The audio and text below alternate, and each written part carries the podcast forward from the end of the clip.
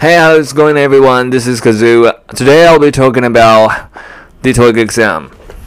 ということですね。今日は TOEIC について話していこうと思います。で、具体的には TOEIC ですね、えー、865点から940点まで取った方法っていうのをですね、紹介していこうと思います。で、かかった期間は1ヶ月、たったの1ヶ月で、えー、どういったですね、勉強方法とか、えー、参考書を使ったのかっていうのをについて話していこうと思います。で、このチャンネルではですね、英語力を上げることができれば、人生の選択肢が増え、増やすことができるっていうことをですね、新年に、えー、若い人ですね、大学生とか20代前半の方を特に対象として、英語力を上げてキャリアもアップさせるっていうことをテーマにですね、え情報発信をしていますので、えー、ぜひですね、チャンネル登録の方もよろしくお願いいたします。でですね、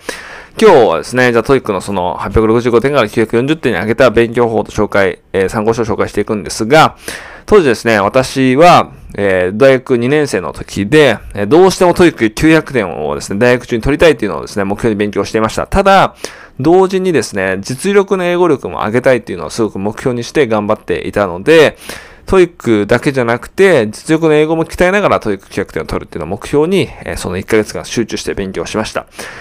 でですね、まあそれをもとにですね、3つのカテゴリーに分けてですね、その勉強方法と参考書っていうのを紹介していこうと思います。で、そのカテゴリーがそれぞれ何かっていうと、TOEIC と実力を両方を一一気に上げることができた、まあ、勉強方法。で、 TOEICに、えー、対策、 TOEICに特化した対策とか勉強方法ですね。で、三つ目が、えー、まあ、 TOEIC、まあ、一見ですね、 TOEICに関係ないけど、えー、 TOEICに実は、えー、こう、 TOEICの実力を上げることができた、 TOEICの点数を上げることができた、えー、実力をですね、を上げるように特化した勉強方法。この3つに分けてですね、紹介していこうと思います。でですね、まず1つ目がですね、実力と TOEICですね、これをどっちも上げることができた勉強方法から紹介していこうと思うんですが、えー、まあ、この勉強方法に関してですね、え、行ったのは主に2つで、えー、単語学習と、えー、まあ、リスニングとかリーディング力を上げる学習ですね。単語学習に関しては、えー、この金のフレーズっていうのを使って、もう勉強を進めていきました。もう、これしか使ってないです。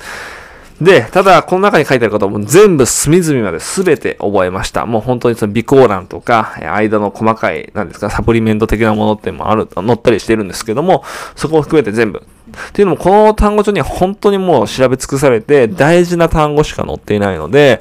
もう全部吸収すればそれだけ点数がですね、上がるので、という900た、900を超えた方はもう全部これをですね、隅々まで覚えるってことをお勧めいたします。で、あとじゃあ何を使ったかというと、公式問題集ですね。公式問題集を使って勉強を進めていきました。で、公式問題集を使ってどんな勉強方法を進めていたかっていうと、シャドーイングとですね、音読を、えー、具体的にしました。シャドーイングと音読はですね、まあ、 TOEIC800点とか超えた時もですね、実践してすごく力がついたっていうのもあったので、これどんどんどんどん続けていこうっていうのを、思って、シャドウイング音読何回も何回も何回も練習しました。で、具体的にはこの公式問題集に載っているですね、パート3とかパート4、特に、で、音読に関してはパート7とかをですね、使って、勉強を進めていきました。まあ、そのおかげで本当に TOEICの教材を使ってたので、 TOEIC対策もそうだったんですけども、実力の英語ってものすごく上がったので、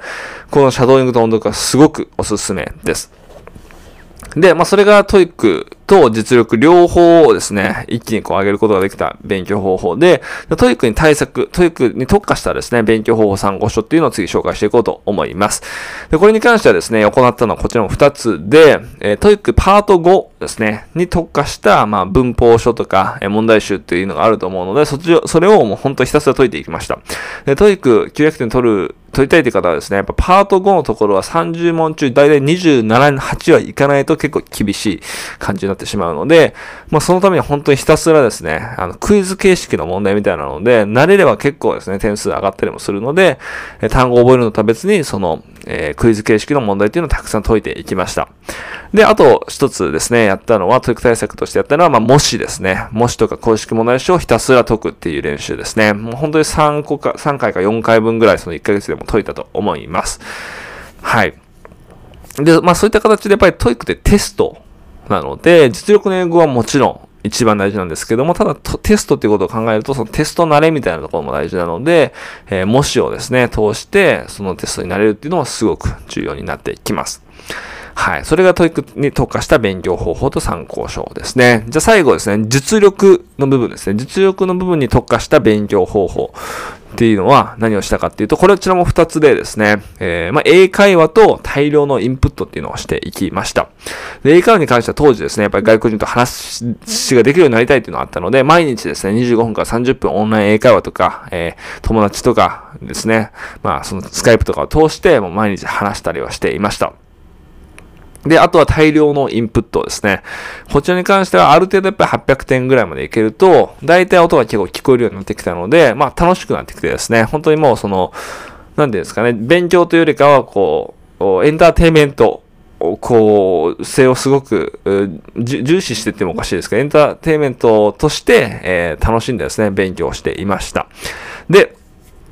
まあ、それのおかげもあってですね、本当にその英語を毎日聞くっていうのは慣れていたので、 TOEICのですね、やっぱスピードは遅いぐらいにやっぱ感じるようになってきました。やっぱそれぐらいじゃないとなかなか TOEICですね、900点厳しいかなと思います。っていうのも TOEIC満点、満点じゃないです TOEIC900点を取るっていう上で、えー、はですね、 TOEIC、